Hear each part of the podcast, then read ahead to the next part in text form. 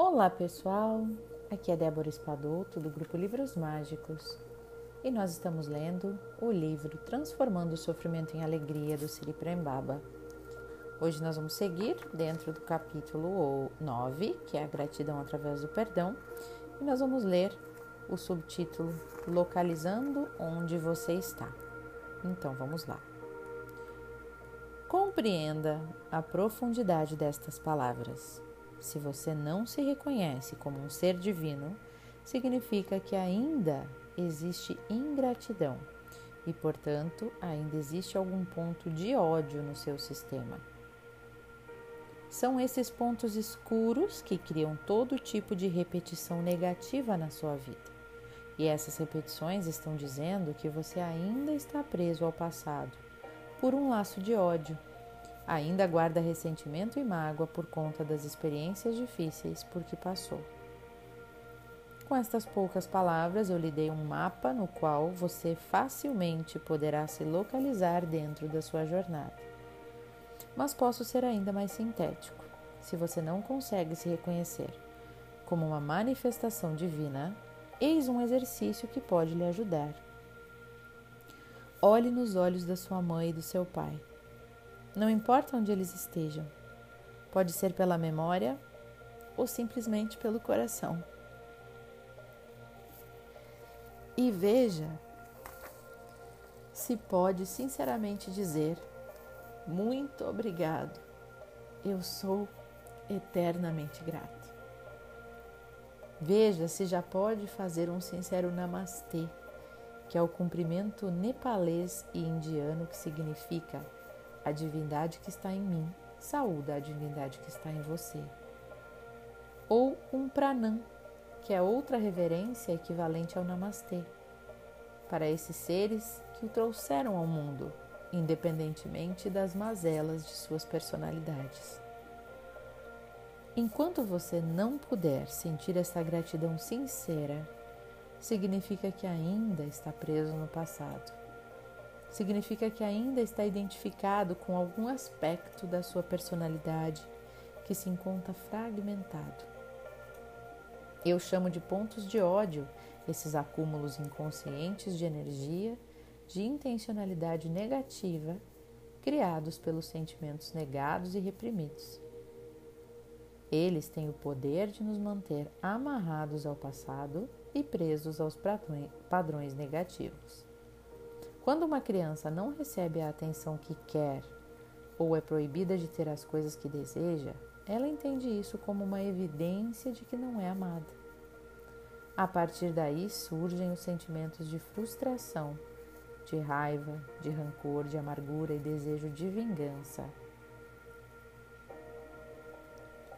Com isso, a criança passa a desprezar os pais, que ao mesmo tempo são as pessoas que ela mais ama e isso gera um profundo conflito interno. E com o tempo a criança começa a anestesiar a dor causada por este conflito e aprende a reprimir e a guardar estes sentimentos aos níveis mais profundos do inconsciente. Esses pontos de ódio que nascem de ressentimentos e mágoas não deixam você experimentar a unidade, impedem a sua integridade e dessa forma você não pode se identificar com o eu superior, que é a centelha do mistério do universo que o habita, a expressão de Deus em você. Em vez disso, você permanece acreditando ser uma criança ferida que não recebeu o que queria. E na idade adulta, você fica reeditando essa ferida infantil através dos seus relacionamentos, principalmente os afetivos sexuais. Seus parceiros ou parceiras se tornam apenas projeções dos seus pais. E essas feridas são como imãs que atraem justamente pessoas que têm feridas complementares às suas, para encenarem papéis complementares ao seu e ajudá-lo a reviver a história da sua infância, com o objetivo de resolver aquela situação traumática de uma vez por todas. Mas não existe mágica existe trabalho, existe consciência. Sem a luz da compreensão, você repete infinitas vezes todos os jogos da rejeição de dependência, de codependência, de controle, de domínio, mas não encontra solução. E tudo isso acontece por conta da sua identificação com a criança ferida, que queria ter recebido amor exclusivo e não conseguiu. Ninguém consegue. A verdade é que ninguém consegue. Não há pai ou mãe capaz de suprir essa carência. Felizmente. E é por isso que você tenta se concentrar no eu superior, mas não consegue. Porque essa dor daquele momento em que você não foi amado ainda está no seu corpo emocional, que precisa de cura. Qual é a cura para o seu corpo emocional? A compreensão que gera gratidão. Essa é a cura. E eu vou parando por aqui, esse áudio lindo que me emocionou. E, gente, ele é tão sensacional, essa parte do livro, porque existe uma onda muito grande aí dos gurus, né, dos terapeutas, muita gente falando sobre essa questão que tudo vem da infância, que tudo foi a maneira como fomos tratados, a maneira como os nossos pais agiram com a gente, né? E, e meio que se criou uma forma de, de, de, de apontar o dedo para os pais. Ah, eu sou assim por causa dos meus pais. Meio que uma justificativa quase, né? E, e, e a gente coloca, transfere a responsabilidade para o pai e para a mãe, né? Ai, meus pais me colocaram essas crenças. Meu mãe, minha mãe me tratava desse jeito e eu fiquei assim. Com certeza tem a influência dos pais, mas como ele diz aqui, os pais não há pai e mãe que consiga suprir essa carência que tem um ser humaninho que somos, né? E a nossa alma e muito além disso, é o espírito que nós somos dentro da nossa caminhada espiritual eterna nós estamos em um ponto determinado dessa caminhada, né? E, e nós carregamos coisas de outras vidas. Então, às vezes, a gente vem com a nossa bagagem, se depara com esse pai, com essa mãe, que nos trata da melhor forma que eles podem. Mas a, a nossa alma, o nosso ser, interpreta as atitudes dos pais como formas de violência, como não amor, né? É muito difícil que pai e mãe odeiem os filhos e façam de propósito, né? Eles não fazem isso, eles só passam adiante o que eles já são.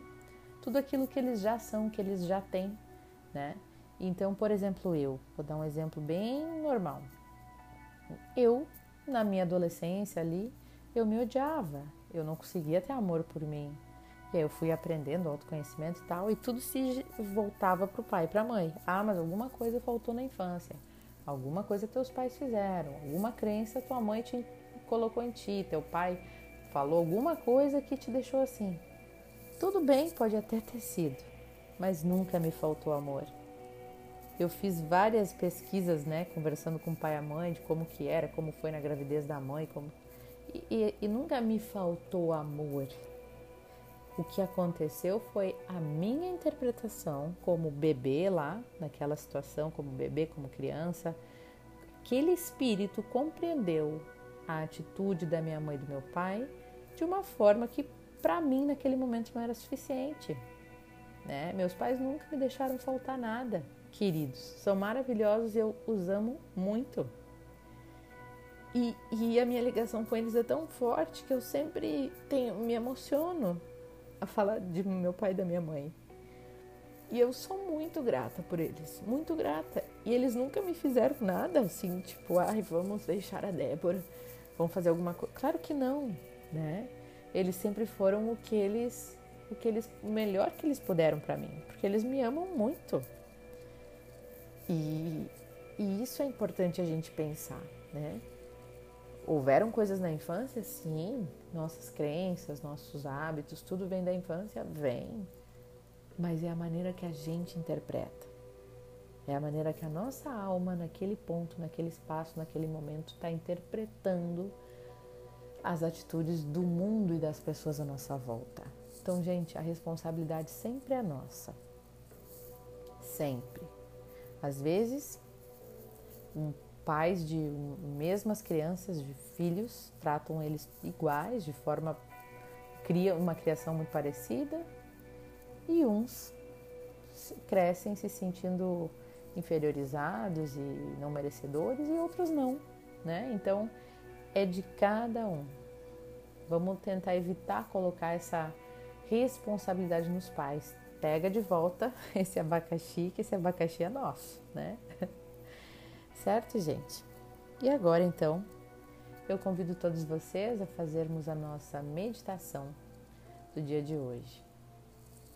Então, nós vamos respirar profundamente.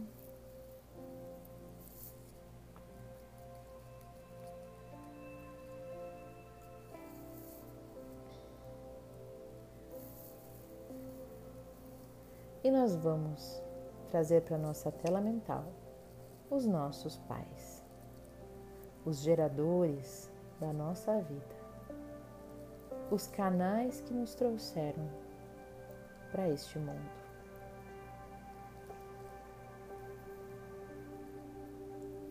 Olhe nos olhos do seu pai.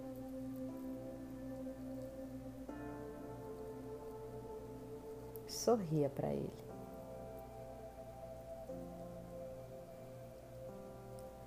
Olhe nos olhos da sua mãe e sorria para ela.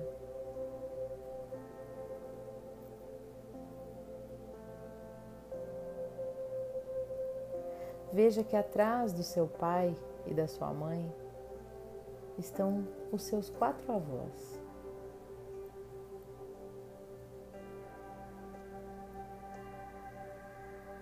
E atrás dos seus avós estão os seus bisavós. E por conseguinte, os seus tataravós. E todos estão aí, olhando para você, sorrindo para você, felizes de ver quem você está se tornando orgulhosos do fruto que eles geraram.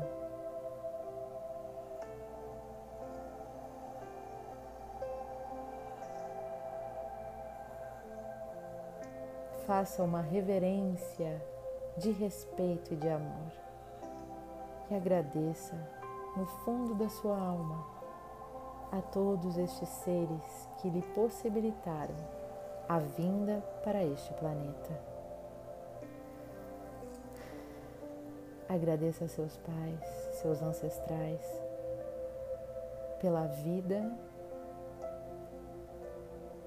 e pelo amor que depositaram em você. Beije a mão da sua mãe, beije a mão do seu pai. Honre pai e mãe.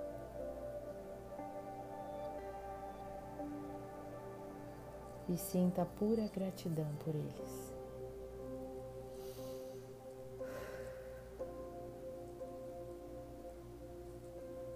Gratidão, Criador. Gratidão, Criador. Gratidão pela vida, Criador. Gratidão, Pai. Gratidão, Mãe. Gratidão a vocês pela minha vida. Gratidão, gratidão, gratidão.